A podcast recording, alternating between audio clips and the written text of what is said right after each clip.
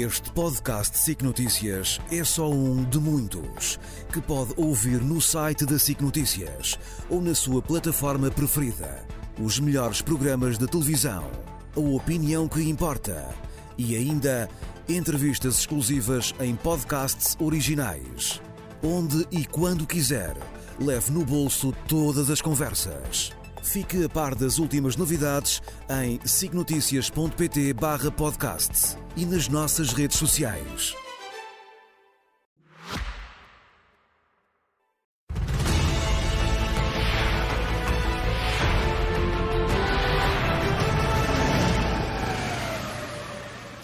Como sempre, com o Nuno Rogério e com o José Milhaz, e como tem sido infelizmente usual, e digo infelizmente porque significa que já estamos com duas guerras entre braços para, para este comentário, Nuno, vamos ter também que falar da faixa de gás. E começamos por aí com alguma possibilidade de, de acordos na manga? Sim, eu ia complementar aquilo que o Henrique Zimmermann começou por dizer. Nós sabemos que um dos mediadores deste acordo que ele falou e que teve também como protagonistas os diretores da CIA e do Mossad uh, e também duas personagens de dentro dos dois serviços secretos que têm estado ligados à evacuação ehm, de edifícios e uh, ao problema do resgate de reféns. Não são só os diretores, estão ali pessoas uh, de alto calibre nesta negociação. E aquilo que nós sabemos é que há uma proposta na mesa que terá sido aceite e que aparentemente iria ser uh, anunciada na reunião da Liga Árabe, que está prestes a começar, e que seria o seguinte: 100 reféns israelitas, portanto não são internacionais, israelitas, que seriam trocados por um número indeterminado de mulheres uh, palestinianas presas com filhos. Portanto, mulheres palestinianas que estão presas com os filhos nas prisões. Como tu sabes, isso acontece também Sim. em Portugal. Há mulheres que são presas e eh, ou, ou, ou, estavam grávidas e os filhos eh, e dão à luz aos filhos na prisão, ou levam os filhos, não há pais. E, portanto, essa seria a primeira, a, o primeiro, o primeiro acordo. E em mesmo número? Em mesmo número? Não, inde, inde, por isso é que eu disse indeterminado. Ah, desculpa, não, não, não, não, ouviu não sabemos, não, não sabemos, uh, primeiro não sabemos se isso será aceito e segundo não sabemos qual será o número a determinar. Mas devo dizer que há bastantes. Agora, há uma coisa que eu tenho aqui que salientar. Ninguém tem falado no esforço gigantesco, eu digo gigantesco, da autoridade palestiniana, como tu sabes, está na Cisjordânia, em travar as infiltrações, as manifestações, os atos de sabotagem do Hamas na Cisjordânia. É todos os dias. E eu, a esse respeito, ia trazer esta fotografia. Esta fotografia pode surpreender muitas pessoas, mas é uma fotografia à esquerda de forças de segurança palestinianas e à direita dos carabinieri, portanto, dos guardas nacionais italianos que têm treinado as forças de segurança da Cisjordânia. Nós achamos que, se calhar, estas forças são treinadas por um país exótico, não, são treinadas por países da NATO e, precisamente, têm sido eficazes na tentativa de uh, impedir o Hamas de subverter, digamos assim, a frágil paz da Cisjordânia. Como vimos aqui, é uma paz frágil, porque continuam a morrer pessoas na Cisjordânia. Gostava também Sendo de... para o Ocidente, a autoridade palestina é o interlocutor na, sem dúvida, na zona. Não? Sem, sem dúvida. Já agora deixa-me só fazer mais duas considerações. Primeiro, hum, eu acho que os palestinianos e os israelitas não devem ter receio de uma alteração de, do Estado português. O Estado português, quaisquer que sejam os partidos que estão no poder, eh, há uma espécie de um arco de governação que pensa as mesmas coisas, quer sobre um, a Ucrânia, quer sobre a situação na Palestina, portanto, acredita na existência dos dois Estados e, portanto, não é uma crise política em Portugal que vai alterar a posição portuguesa em relação a isto. Até digo mais. Eu acho que Portugal, não quer ser adivinho, vai ser um país importante em três aspectos. Ajuda humanitária, possibilidade de formação de uma força multinacional para a segurança de Gaza, se os israelitas concordarem com isso, e terceiro, há algum papel de mediação em algumas coisas. Eh, a Embaixada de Israel em Portugal, como outras embaixadas eh, de Israel noutros países do mundo, têm mostrado o, o, vídeo dos massacres de 7 de outubro Uh, quer a parlamentares, isso aconteceu hoje na Assembleia da República, quer uh, jornalistas. Isso tem sido feito por toda a Europa. Portanto, as pessoas não precisam de ser convencidas daquilo que aconteceu no dia 7 de outubro. Agora, temos é que falar do que é que vai ser o futuro. E eu acho que Portugal poderá ter também uma palavra.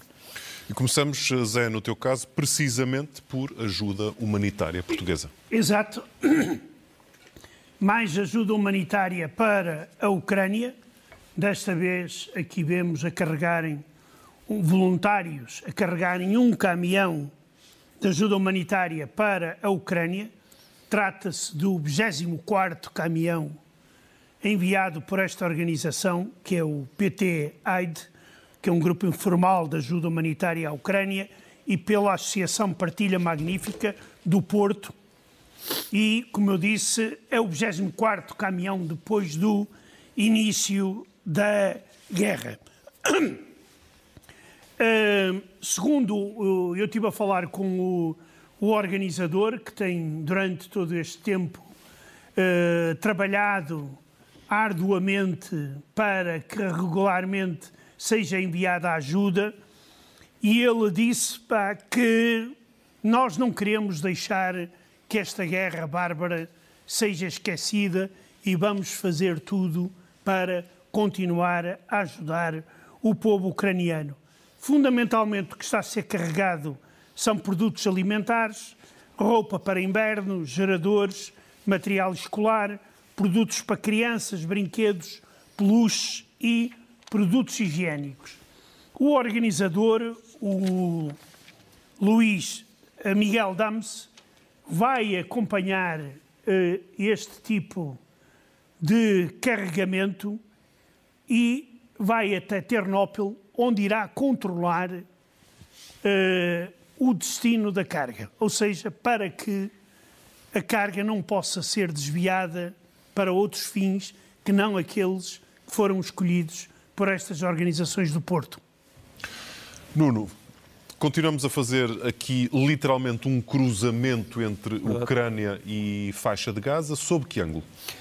Eu agora vou tentar uh, realmente ser breve, uh, só para dizer que os ucranianos, uh, o Zé Milhar já tinha aqui falado de uma parte, de uma teoria da conspiração que era suscitada na Rússia, de que os, os ucranianos estariam a enviar armas ao Hamas ou de propósito ou através do mercado negro. Agora é uma teoria da conspiração feita na Ucrânia que diz que a Rússia ou a Hamas tinham planos conjugados para os massacres de 7 de outubro. Por isso os ucranianos já andam a, a, a publicitar este cartaz à Mácia, que seria a fusão de objetivos estratégicos e táticos e também comunicações entre o Hamas e a Rússia. E devo dizer uma coisa, eu... Ontem, ou anteontem, já não me lembro quando é que tivemos o programa, uh, expliquei que tenho vários amigos que estão ainda em Gaza, Devo dizer que alguns são ucranianos. Uh, os ucranianos em Gaza, neste momento, são cerca de 500.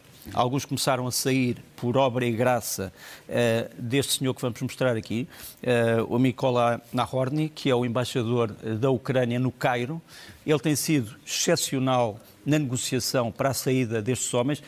Estes homens não são reféns, e estas mulheres e crianças, são pessoas que trabalhavam na faixa de Gaza, por exemplo, na indústria de construção, em setores tecnológicos, etc., que foram apanhados entre dois fogos, estão agora a sair, uh, e a diplomacia ucraniana tem feito muito para tirar estas pessoas. Por exemplo, eu vou-te também mostrar aqui o ministro dos Negócios Estrangeiros da Ucrânia, que já, já aqui na SIC várias vezes, o Dimitro Kuleba, na África do Sul, a negociar também com os sul-africanos a possibilidade de eles fazerem contactos com os países árabes para que a Ucrânia não fique sozinha neste combate.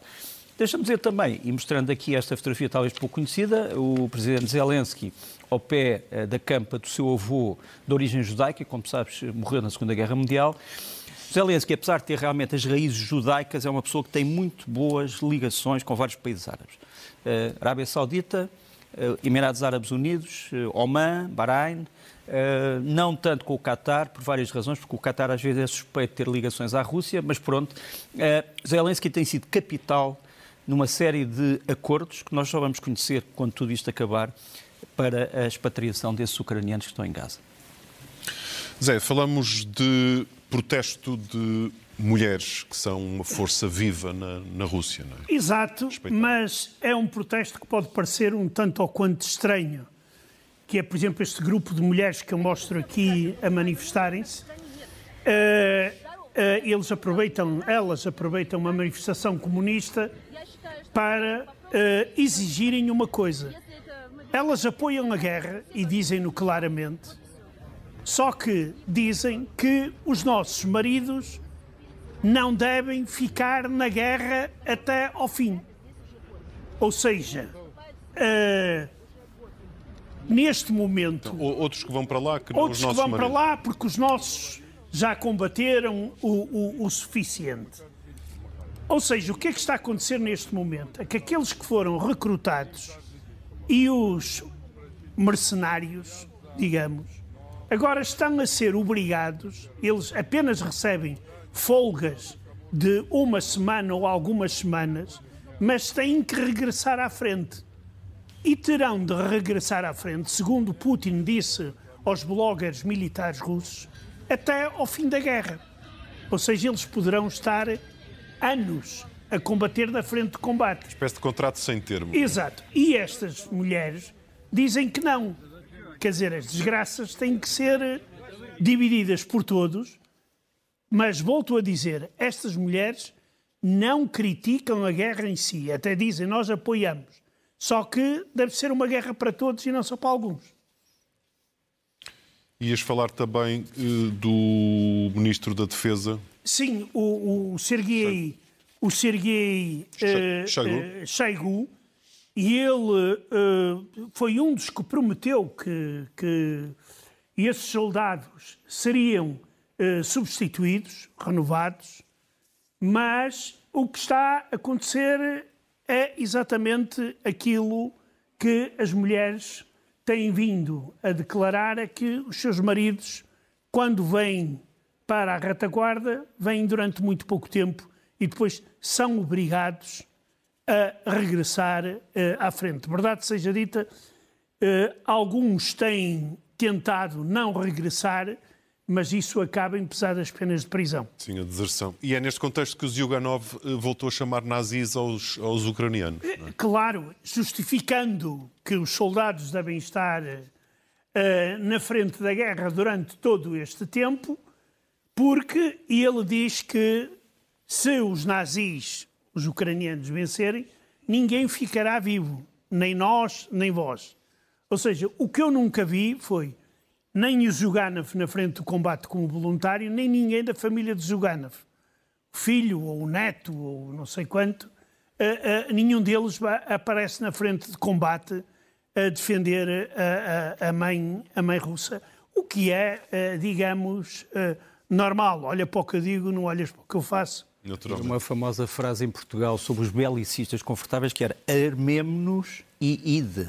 Ide, exatamente. Isto toda a razão.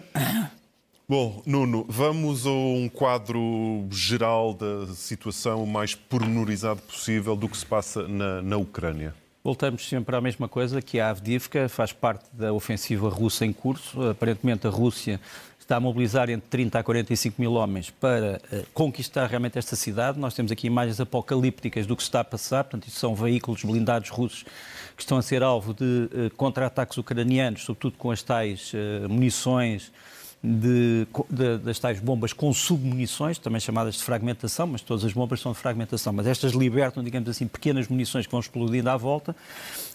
Um, o Estado-Maior uh, ucraniano diz que morreram uh, 10 mil russos só nesta operação e perderam centenas de veículos, como temos andado aqui a dizer. A Rússia não desiste destes ataques porque hum, se perde ou se não consegue entrar em Avdiivka, de onde está a tentar entrar desde 2014. Portanto, isto não é uma guerra que começou agora. Esta cidade está cercada desde 2014 14. e ainda não, foi, ainda não foi realmente conquistada. Mas eles sabem que se os ucranianos resistirem aqui e se concentrarem em forças suficientes, podem avançar para Donetsk, já falámos sobre isso. Isto é tão importante que há campanhas de, de desinformações e, enfim, todos os truques vão sendo permitidos, como, permitidos, como por exemplo esta, esta companhia da, da, alegadamente da Brigada 110 mecanizada ucraniana, que veio dizer que a guerra está perdida, foram pedir ao Zelensky e ao Zaluzny para lhes dar armas ou para os deixar desertar, mas depois verificou-se, e isto é a própria página da Brigada, que estes homens eram russos disfarçados, mas que se enganaram em alguns dos uniformes, portanto não, não trouxeram não todas as... Todos. Não mudaram todos, e quer dizer... É, é foram é apanhados é, por isso. É, um bocadinho, não sei se o Peskov tem alguma coisa a ver com isto, mas, mas é possível que tenha. Pronto, depois, um, deixa-me mostrar-te este mapa, Chonomorsk é uma zona no, uh, aqui está assinalada a verde, no ocidente da, da Crimeia, portanto, no norte ocidental da Crimeia, foi atacada pelos ucranianos nas últimas 48 horas. Uh, foram destruídas uma série de lanchas de desembarque do tipo Serna e Ondatra. Vamos mostrar aqui uh, esses ataques. São ataques outra vez com os famosos drones marítimos ucranianos, portanto, que se aproximam. Tu vês aqui, isto é muito mal as imagens, peço imensa desculpa, começas a ver aqui os, eh, as munições a serem disparadas sobre os drones, não conseguem acertar, eles continuam aí nos seus objetivos. Este é um navio que vai ser destruído, depois a seguir um outro.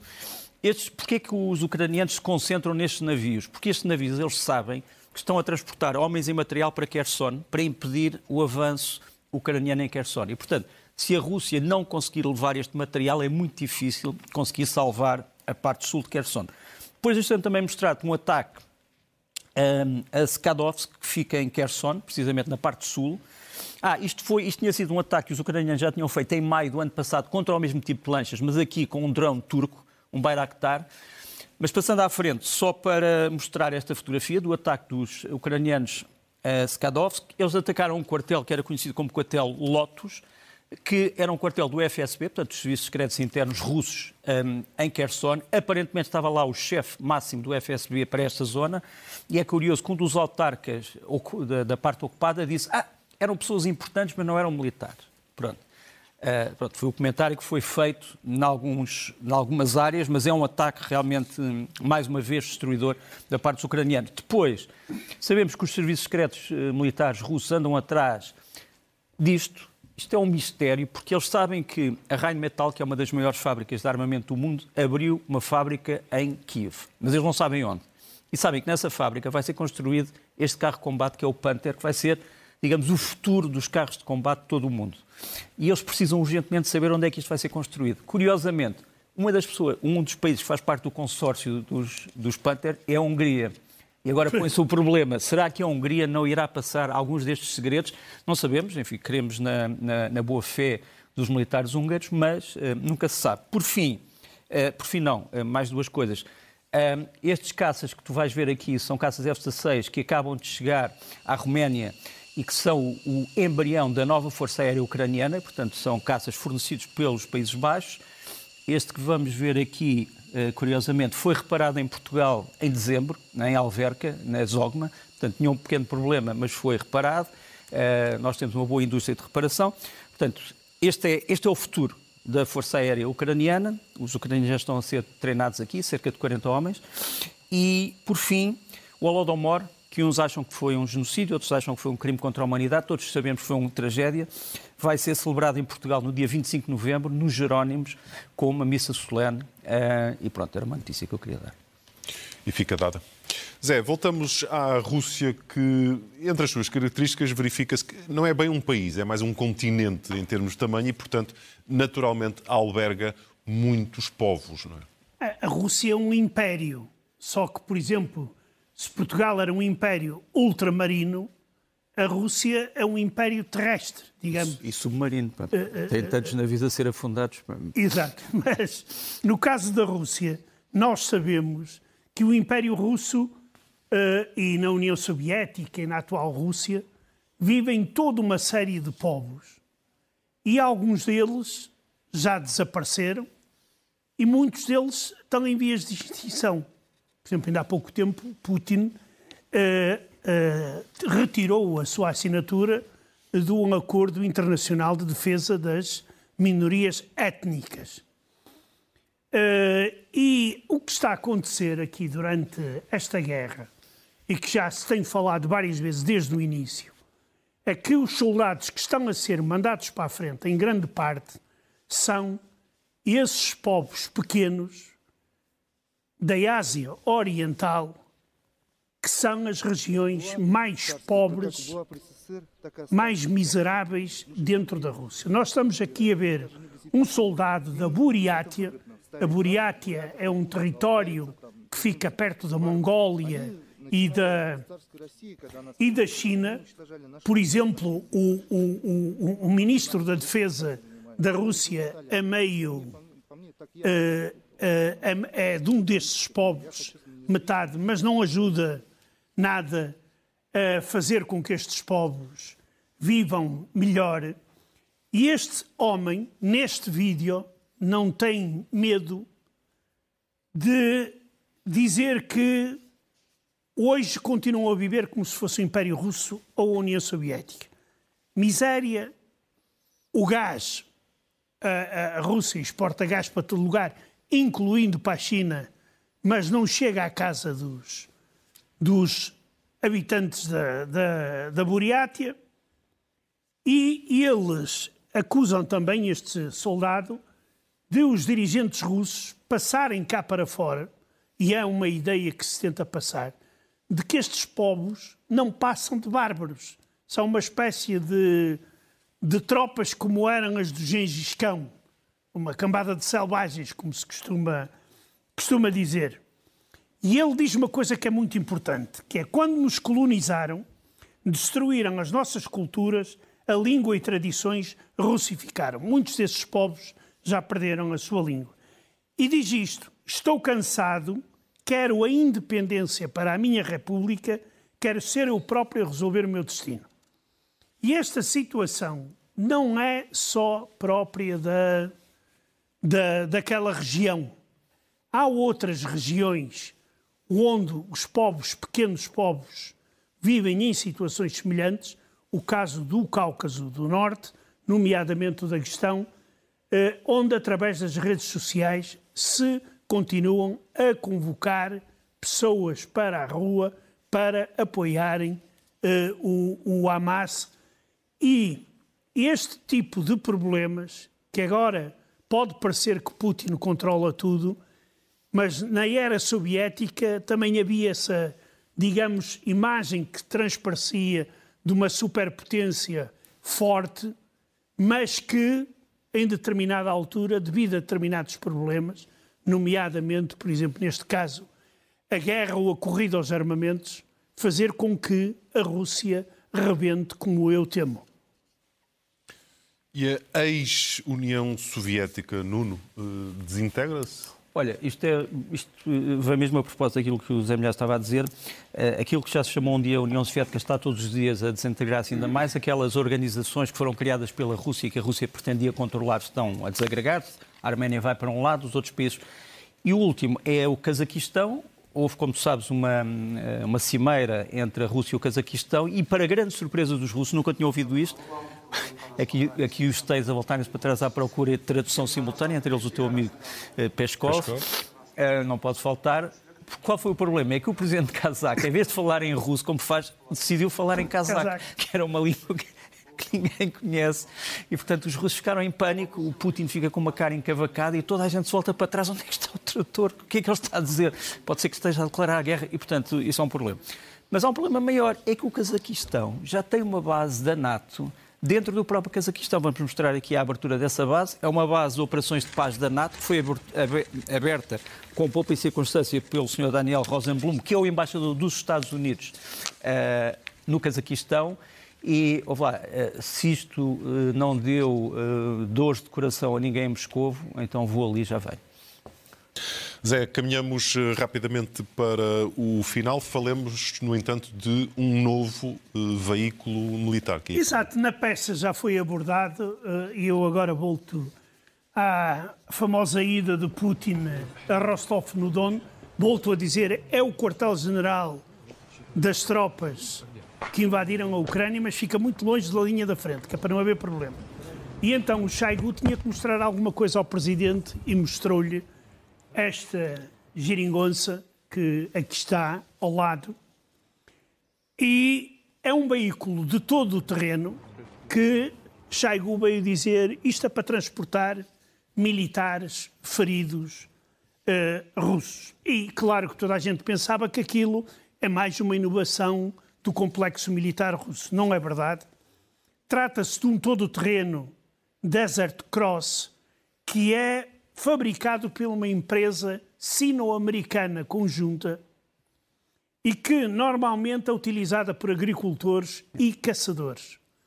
E o segundo maior exército do mundo, como dizem, eles gostam de dizer, e o grande país que é a Rússia, vai comprar 1.590 veículos deste tipo para transportar feridos. O que significa que os feridos, que são muitos, uh, Agora, aqui pode haver um problema. É, é verdade que é a China que está a fornecer. Mas como isto é produção conjunta com os Estados Unidos... Não, é um produto civil, considerado civil. Quer dizer, eh, eh, pode ser também bi, tanto dá para um civil como um militar. Eh, pode ser que os Estados Unidos intervenham, mas, Mas mesmo assim é sintomático o facto de a Rússia estar a recorrer a fontes externas para modernizar as suas forças armadas ou continuar os combates. Já não falo da Coreia do Norte, da, das armas que lá vêm e outras coisas que tal. Nuno, falemos do papel de Portugal. Deixa-me mostrar esta fotografia. Uh, tens aqui uma fotografia uh, de arquivo da fragata Corte Real, que é uma das fragatas portuguesas que mais tem orgulhado uh, a Armada, com o, seu, com, o seu, helicóptero, e, um, com um dos seus dois helicópteros. E ali em cima tens o quê? Tens a fragata Almirante Grigorievich, que é uma fragata russa que neste momento passa pela zona económica exclusiva portuguesa, nos limites, e que tem sido seguido pela Corte Real uh, com, com, muita atenção, entre outras coisas, porque esta fragata russa é uma das fragatas que transporta os famosos mísseis hipersónicos, que começaram a ser experimentados. E, portanto, convém que Portugal esteja atento e Portugal está atento um, e parece-me uma notícia importante. Zé, vamos eh, fechar a, a, tua parte com uh, notícias uh, infelizes de, da continuação de perseguições uh, à comunidade homossexual. Eu diria, eu diria que isto já é paranoia total e absoluta, não é? é, é, é uma televisão russa que é a TNT, que é uma espécie de MTV russa, transmite aqui o um grupo sul-coreano, peço desculpa, eh, muito famoso, que os teenagers gostam muito e etc. Mas vocês reparem numa coisa: eh, ali deveria haver muito claramente um arco-íris. Mas se notarem, o arco-íris está encoberto por nuvens escuras. Ou seja, eu, quando era criancinha, julguei que o arco-íris que aparecesse depois da chuva e tudo isso não tinha nada a ver com o, com a, a, as, minorias, as minorias sexuais. Mas, pelos vistos, na Rússia, pá, aquilo, qualquer, qualquer sinal... Pequena alusão. Alusão, eh, pronto, é logo motivo... É porque as multas são enormíssimas e o canal, depois de ser avisado várias vezes, é por isso simplesmente encerrado. Nuno, fechamos com uma imagem forte, mas Sim, dramática. Uh, Impressionou-me especialmente. No fundo, tens uma criança o pai dessa criança ficou sem braços, mas ele não desiste de dar água ao pai, de dar de beber no meio de uma consulta. Uh, Impressionou-me especialmente. Deixamos respirar um pouco a imagem com que terminamos mais uma análise, nesta altura não uma, mas duas guerras com o Nuno Rogério e os José de quem me despeço até à próxima semana. Este podcast SIC Notícias é só um de muitos que pode ouvir no site da SIC Notícias ou na sua plataforma preferida. Os melhores programas de televisão, a opinião que importa e ainda entrevistas exclusivas em podcasts originais. Onde e quando quiser, leve no bolso todas as conversas. Fique a par das últimas novidades em signoticias.pt/podcast e nas nossas redes sociais.